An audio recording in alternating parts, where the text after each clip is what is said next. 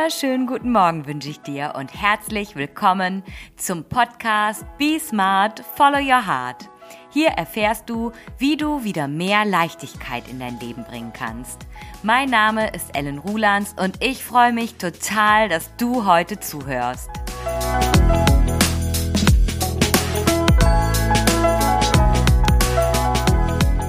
In den letzten Wochen hat sich hier alles um das Thema Glaubenssätze gedreht. Es gab eine Definition von Glaubenssätzen und eine Folge dazu, wie du deine positiven Glaubenssätze weiter bestärken kannst. Und heute widmen wir uns den negativen Annahmen über dich. Wenn du die letzten Folgen bereits gehört hast, dann weißt du, dass ich es nicht so gerne negative Glaubenssätze oder limitierende Glaubenssätze nenne, sondern lieber direkt davon ausgehe, dass es nur negative, limitierende, herunterziehende Annahmen über dich sind. Denn dieser Fakt macht es direkt viel einfacher, diese Annahmen zu widerlegen und aufzulösen. Ziel ist es heute, deine negativen Annahmen zunächst zu identifizieren und anzufangen, diese aufzuweichen. Und deine Hausaufgabe wird es dann sein, sie schließlich ganz aufzulösen. Dazu stelle ich dir heute meine sechs Schritte vor, deine negativen Annahmen über dich aufzulösen. Wir starten mit dem Schritt Nummer eins. Frage dich, welche negativen Überzeugungen hast du über dich? In welchen Punkten denkst du schlecht über dich? Ich meine diese negativen Annahmen, die wir tagtäglich über uns treffen.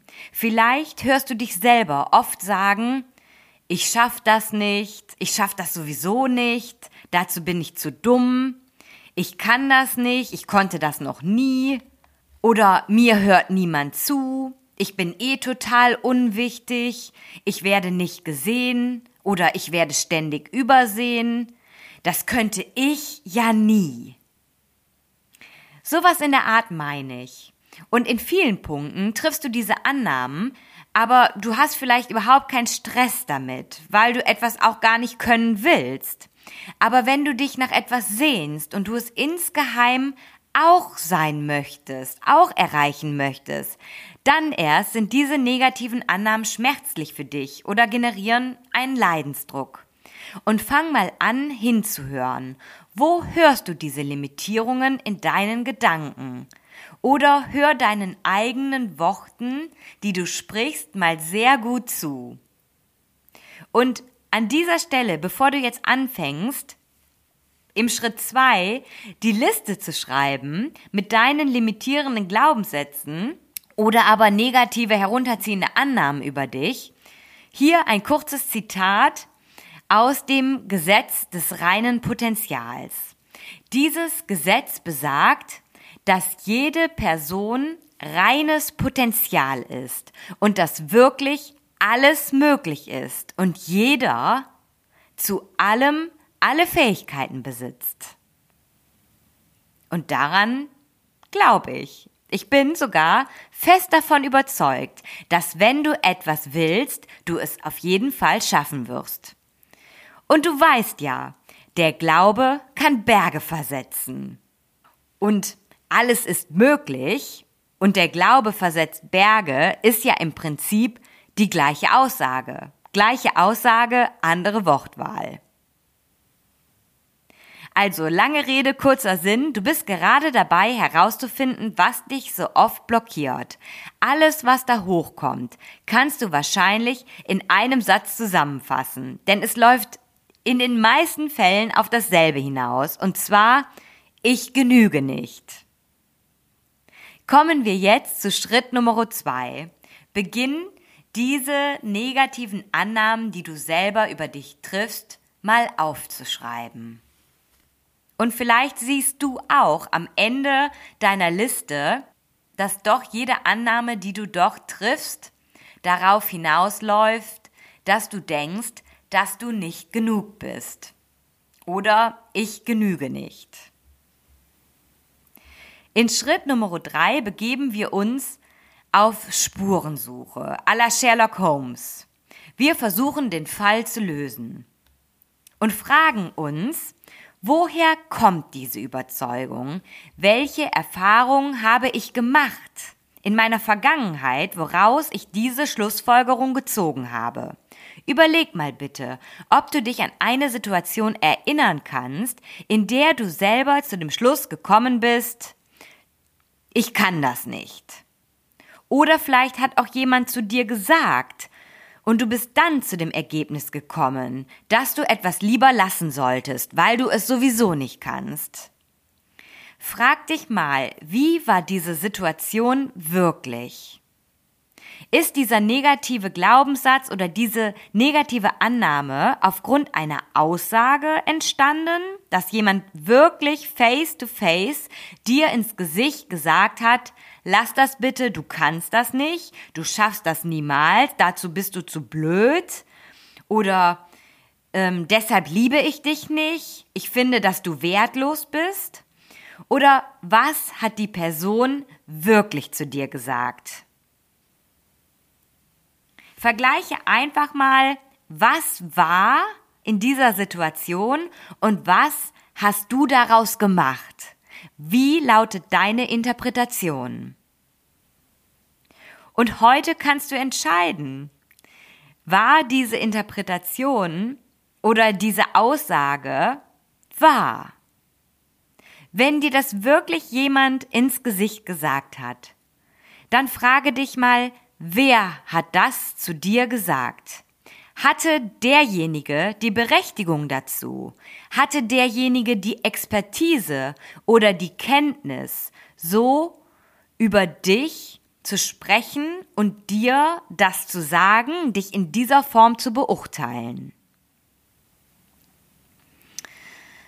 So, nachdem wir jetzt diese Spurensuche begonnen haben und du vielleicht den ein oder anderen Punkt gefunden hast und auch schon mal nachvollzogen, war das wirklich so, dass jemand etwas zu dir gesagt hat oder war es nur eine Interpretation, dann kommen wir jetzt zum vierten Schritt.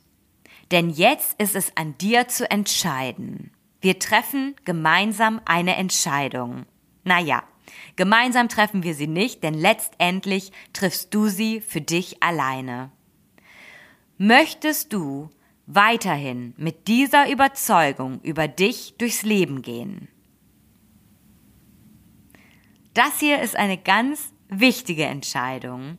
Möchtest du weiterhin über dich denken, dass du es nicht schaffst, dass du es niemals schaffen wirst oder dass du zu doof dazu bist oder dass dich niemand liebt?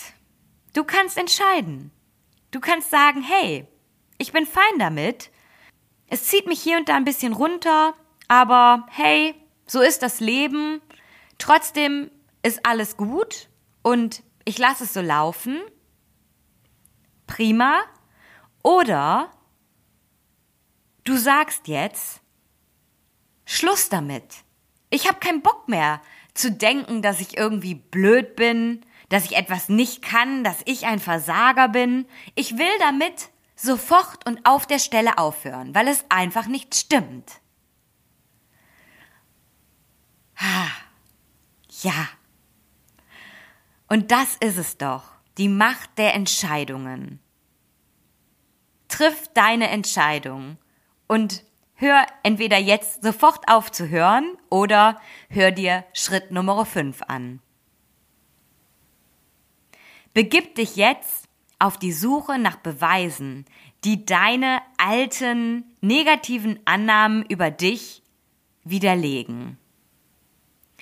Indem du deinen Fokus drehst, indem du die Perspektive einfach mal wechselst, indem du aufhörst, tagtäglich nach all dem zu suchen, was du nicht schaffst, beginnst du jetzt zu sehen, was du heute geschafft hast was du gestern geschafft hast, wann du das letzte Mal von einem anderen Menschen gesehen wurdest, in welchen zahlreichen Situationen du geliebt bist. Mache es so konkret wie möglich. was genau hast du heute schon geschafft? In welchen Situationen hast du etwas geschafft, wo du dachtest, das schaffe ich niemals? Sei es der Führerschein, der Schulabschluss, die Geburt deines Kindes. Und was hast du geschafft, weil du hartnäckig drangeblieben bist?